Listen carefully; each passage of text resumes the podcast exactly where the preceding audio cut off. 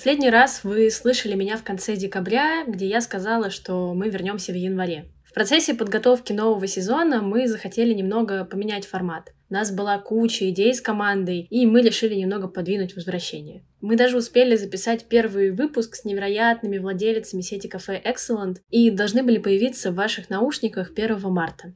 А потом случилось 24 февраля, и самые ужасные три недели для всех и для нашей команды, ужасные по-человечески и с точки зрения бизнеса. Мы все это время помогали клиентам адаптироваться под новую реальность, сменяли друг друга по проектам, пока кому-то из нас становилось совсем тяжело. Работали и все еще работаем 25 на 8. И, честно говоря, я уже не была уверена, вернемся ли мы к подкасту. Я лично очень тяжело воспринимаю происходящее и нахожусь в моральном сопротивлении ежедневно. Корректно ли сейчас предлагать миру какой-либо контент, каждый решает сам для себя. Буквально несколько дней назад мы с нашим продюсером подкаста пошли выпить, чтобы как-то отрефлексировать происходящее, и приняли решение. Продолжать надо, и продолжать надо обязательно. Я хочу сделать небольшое пояснение.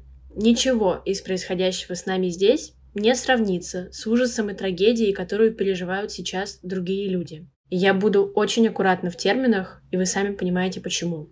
Digital-сферу ждут непростые времена, и именно поэтому мы решили продолжать подкаст. Поскольку новости сейчас обновляются ежедневно, если не ежечасно, то адаптироваться под них очень тяжело, и никакие планы строить не получается мы решили сделать серию небольших выпусков, посвященных новой digital реальности в России, с комментариями экспертов, юристов, фаундеров компаний, маркетологов, чтобы практически в режиме реального времени понимать, что для нас означает каждая следующая новость. Мы записываем этот выпуск 21 марта. В 11 утра сегодня начался суд с рассмотрением иска о признании мета экстремистской организацией. Процесс все еще идет на момент, как мы записываем этот выпуск, но мы все понимаем, чем он закончится. Для того, чтобы разобраться, что это решение будет означать для обычных пользователей и для бизнесов, которые используют Instagram, Facebook и WhatsApp, мы пригласили Анастасию Буракову, юриста и бывшего председателя организации «Открытая Россия». Анастасия, добрый день.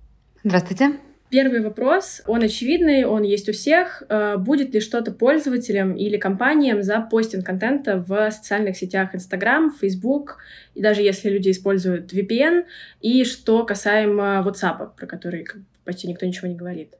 А, сегодня слушала трансляцию судебного заседания, точнее читала трансляцию судебного заседания, а, которая еще не закончена, но тем не менее у нас нет иллюзий, что суд вдруг внезапно откажет Генеральной прокуратуре. Такого не было за последние много лет, к сожалению. Представитель Генеральной прокуратуры в суде говорил, что это никак не кознется пользователей, зарегистрированных в сети или регистрирующихся в соцсетях. И почему-то также представитель Генеральной прокуратуры сказал, что это никак не коснется пользователей WhatsApp и WhatsApp в принципе. Довольно странная конструкция, которая не имеет ничего общего с правоприменительной практикой по экстремизму, потому что у нас, конечно, до этого не было опыта в России в правоприменительной практике признание коммерческих организаций экстремистскими. Это вообще довольно такая вольная трактовка закона, потому что перечислены некоммерческие организации, религиозные организации и иные.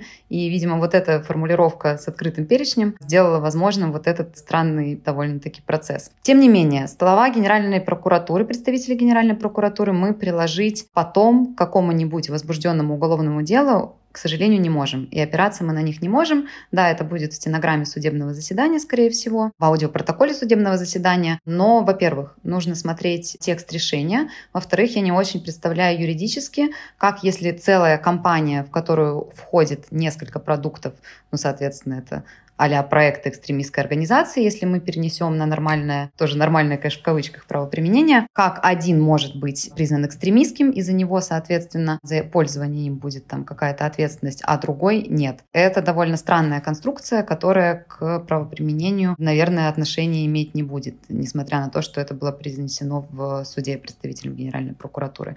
Поэтому расценить как участие в деятельности экстремистской организации могут в том числе и регистрацию в социальной сети. Мы, конечно, берем такие самые пессимистичные прогнозы по этому поводу, но, тем не менее, трактовать даже сам факт регистрации можно именно таким образом. Более того, если пользователи продолжают постить какой-то контент и особенно покупать, например, рекламу, то это можно расценить как финансирование экстремистской организации.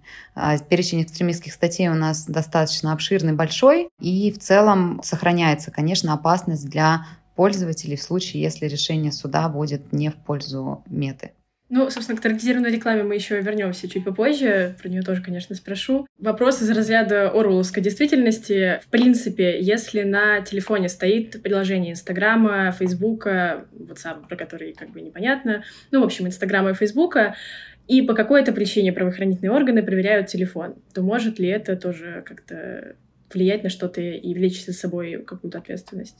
Но в первую очередь я могу сказать, что не нужно правоохранительным органам давать проверять свой телефон, потому что у каждого из нас э, пока еще есть конституционное право на неприкосновенность частной жизни, также на тайну переписки сообщений и прочего, поэтому не нужно давать кому-то проверять свой телефон. Более того, даже в случае уголовного дела вы не обязаны сообщать какие-то свои коды, пароли. Что касается установки приложения, наверное, это можно расценить как хранение экстремистских материалов. Это административная статья, ну и, соответственно, все вот эти иконки, они тоже могут э, попадать под экстремистскую символику, потому что, конечно, и у Фейсбука, у Инстаграма, у WhatsApp прописано это все в уставных документах, вся эта символика. Соответственно, если у организации она описана в уставных документах как символика организации, то ее дальнейшее использование, публикация и прочее может быть расценено как распространение экстремистских материалов, но это административка, а не уголовка.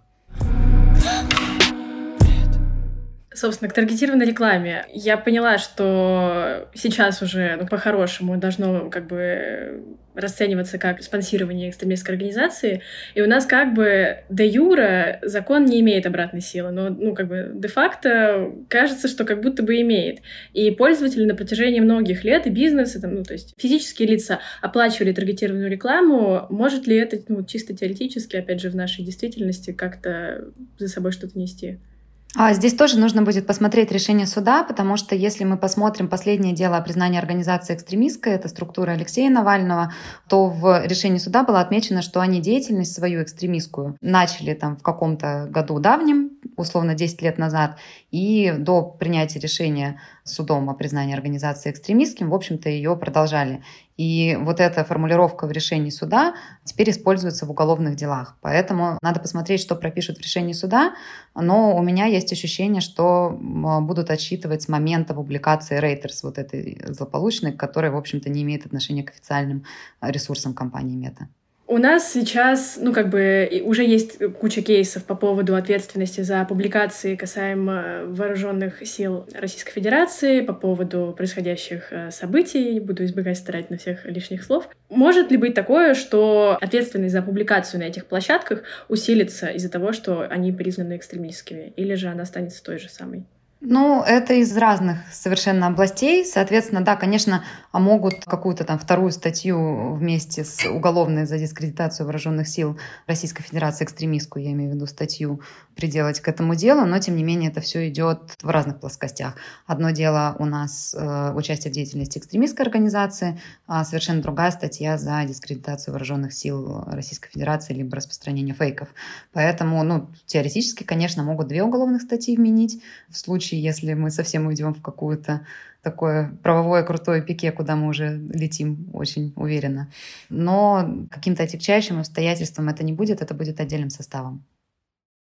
После каждого ответа хочется сказать, что ну, надеемся, что все будет хорошо. Куча кейсов, опять же, с ответственностью за публикации, да, за посты, тексты, в, в том числе в Инстаграме. Есть ли сейчас кейсы или потенциально могут быть, где грозит уголовная или административная ответственность за лайки и репосты постов? Репосты однозначно, да. Репост — это распространение информации. Неважно, что автор, например, публикации другое лицо. И за репосты неоднократно были дела по там, другим статьям, по экстремистским или по террористическим. По лайкам пока еще прецедентов не было. Но дна нет, поэтому можно не расслабляться, но будем надеяться, что такую практику а, лайк как бы можно счесть и одобрением, например, у нас есть, допустим, за там, одобрение условно-террористической деятельности статьи. К экстремизму это, конечно, не имеет отношения, но, тем не менее, лайк можно теоретически расценить именно таким образом. Поэтому репосты, безусловно, да, а по лайкам пока практики не было, я надеюсь, что не будет. Не было еще никаких кейсов с э, делами по публикации в Телеграме? Или вообще потенциально, в принципе, могут быть ли?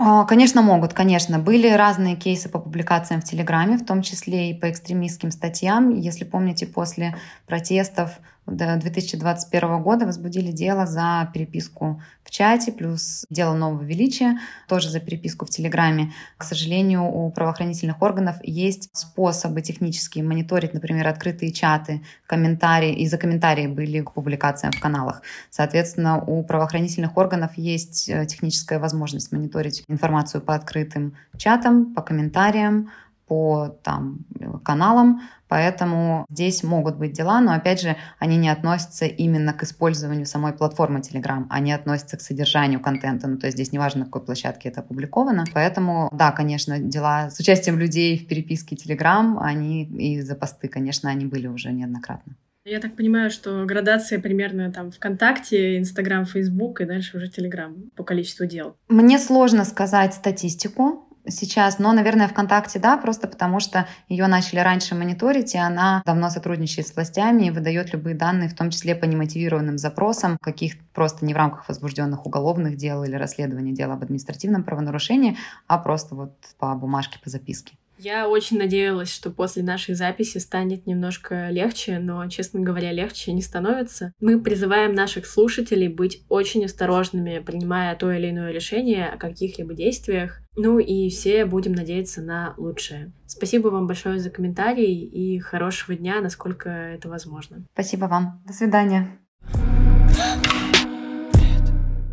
Спустя полчаса после нашего разговора с Анастасией суд принял решение и запретил деятельность Meta в России, признав организацию экстремистской.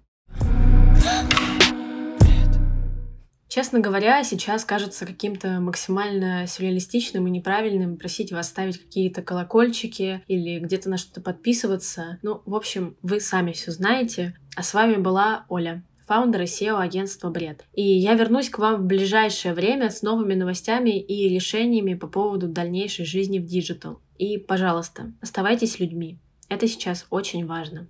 Пока-пока. Это бред. Забрендено. Брендово. Бред. Да это какой-то бред.